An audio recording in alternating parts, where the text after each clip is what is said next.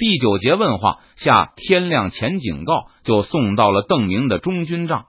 听说出事后，正在搓麻的四个人都跑了出去观察形势，而他们得出的一致结论就是清军没有什么威胁。在下令随时报告进城的时候，四个人就打算回去继续玩牌。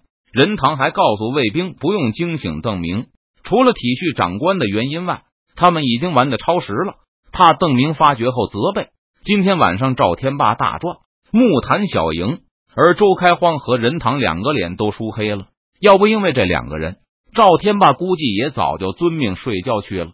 在任堂吩咐不用去惊醒邓明的同时，周开荒更有一个提议：干脆我们替提督坐镇到天亮，以免出了什么纰漏。虽然情况明显不紧急，但不吵醒邓明，就意味着一定要有人值班。周开荒的提议合情合理，不过他提议四个人都不去睡觉，而是集体决策，就明显是别有用心了。赵天霸和木坛也不好意思搅黄了周开荒的翻本美梦。既然有了一个能向邓明解释他们熬通宵的正当理由，那他们也就点头答应了下来。而随后不断送来的报告也没有超出四个中校的预料，清军完全没有可能渡过长江威胁邓明的中军。如果他们的目标是刘体纯或是党手素的话，这四个打牌的人觉得一晚上也不会有什么进展。明天天亮后，掌握水面优势的明军再去收拾他们也不迟。接下来一个时辰，这四个家伙过得十分心虚。不是因为不清楚对岸清军的动向，中间有大江隔阻，明军有绝对的水面优势，还有坚固的营帐，更有清醒的执勤军官，时刻准备处理送进来的报告。而是他们担心用这个理由来解释集体不去睡觉，而是一起职业的决定有点牵强，未必会被邓明接受。邓明很可能会反驳说，这种情况下根本无需四个人集体守夜。并因为无所事事而聚在一起搓麻打发时间。等传令兵送来吴保平的报告，称为了掩护对岸的友军已经下令水师全体出动后，木坛惊的从椅子上跳了起来。这黑咕隆咚的，别说清军没这个胆子，就算有也打不下来啊！不过事到如今，木坛也没法再待下去了。他急匆匆的跟着水营来报信的部下而去。木坛头也不回的离去时。任堂哀怨的看着自己的一手好牌，三龙清七队。木坛走后很久，欲哭无泪的任堂才爆发出这句悲愤至极的怒吼声。他刚刚发现，其实下一轮就可以自摸到了。木坛走了之后，任堂执勤，赵天霸和周开荒立刻就去睡觉了。干活的人太多，需要处理的紧急公务太少，甚至会不会有公务都成疑问。他们没有必要待在这里陪着任堂发呆。当有炮声从远处传来后，任堂又出门转了一圈，站在营墙上看清火光是从江面上，而且是靠近南岸那边燃起来后，任堂也疑神疑鬼起来。这是要干什么？居然真的打起来了吗？还是刘体纯和党手素去攻击运河上的清兵，所以水营也参战了？迟疑了片刻，看着发白的东方。任堂还是没有下令去喊醒邓明，传令兵冲进来报告，他们看到黎明中的明军舰队升起了战旗，任堂这才意识到事态完全超出了控制。不过，直到现在，他仍无法想象发生了什么事情，需要川军如此高调的介入去喊醒国公赵忠孝和穆忠孝。任堂知道不能再等了，他本人也披挂起来，在清晨的霞光中又一次走上营墙。向着瓜州方向眺望了很久，最后还是不解的摇头。这到底是怎么打起来的？很快，整个川军大营就运转起来。在邓明接过了指挥权后，赵天霸等人也赶回他们的部队，而木坛则从江边跑回来，向邓明报告他了解到的事情进展。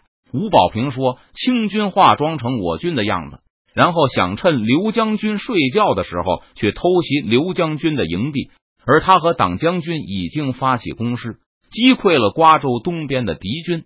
现在他们正乘胜向瓜州挺进，以牵制敌军，减轻刘将军的压力。嗯，他还说江南已经带兵去增援了。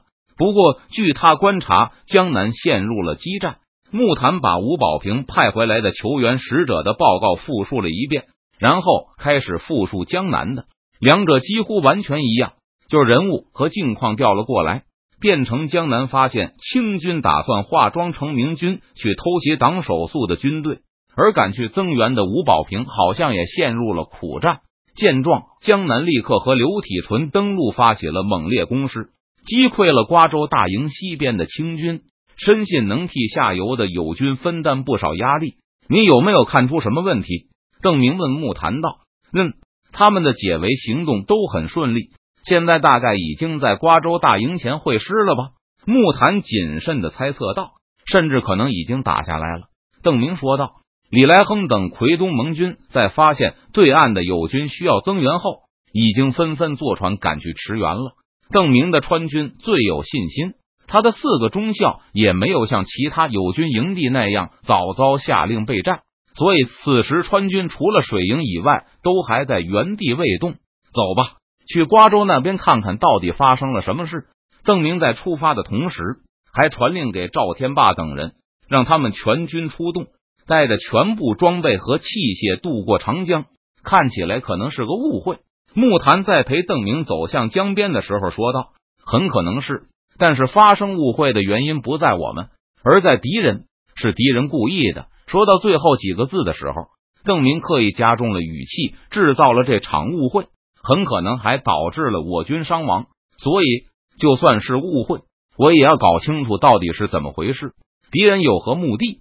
若是林启龙包藏祸心的话，哼哼，四川水师往来于江面上，把明军源源不断的送过长江。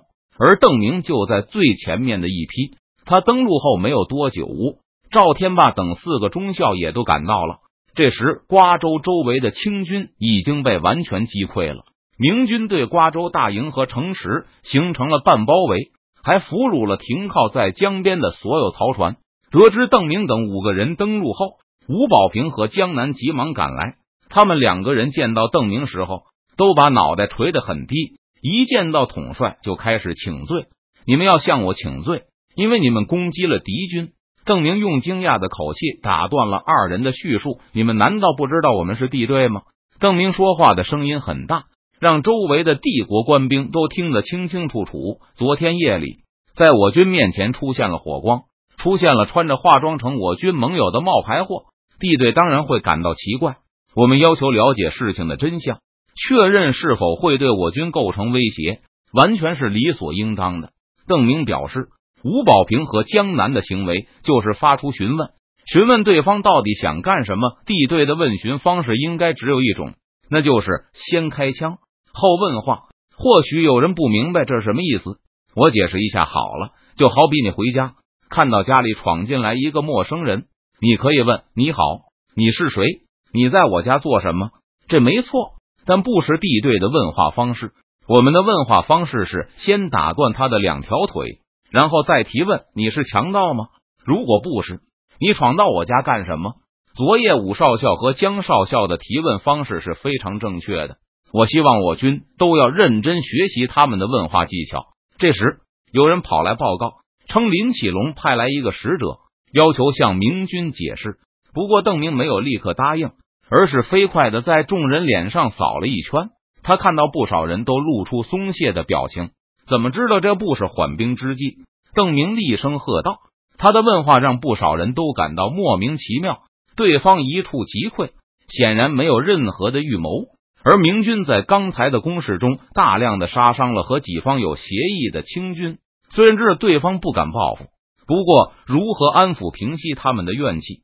让他们依旧和己方精诚合作，似乎也是个难题。你们还是没有地队的自觉。邓明生气的喊起来，遥指着不远处的瓜州城。林启龙昨夜纵火焚烧自己的船只，派人装扮成我军，行迹十分可疑。而且在我军前来询问缘由时，他们还激烈抵抗，杀伤了帝国的士兵。说到这里，邓明略一停顿，转头看向了吴保平。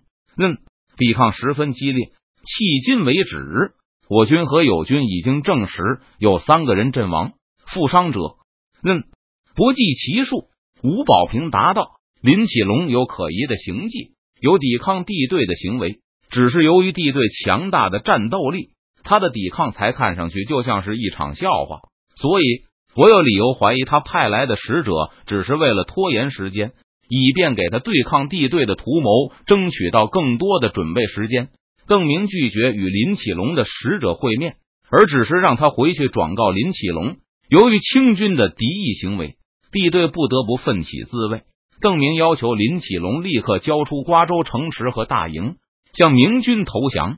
两地的清军也必须立刻解除武装，向明军指定的地点集合。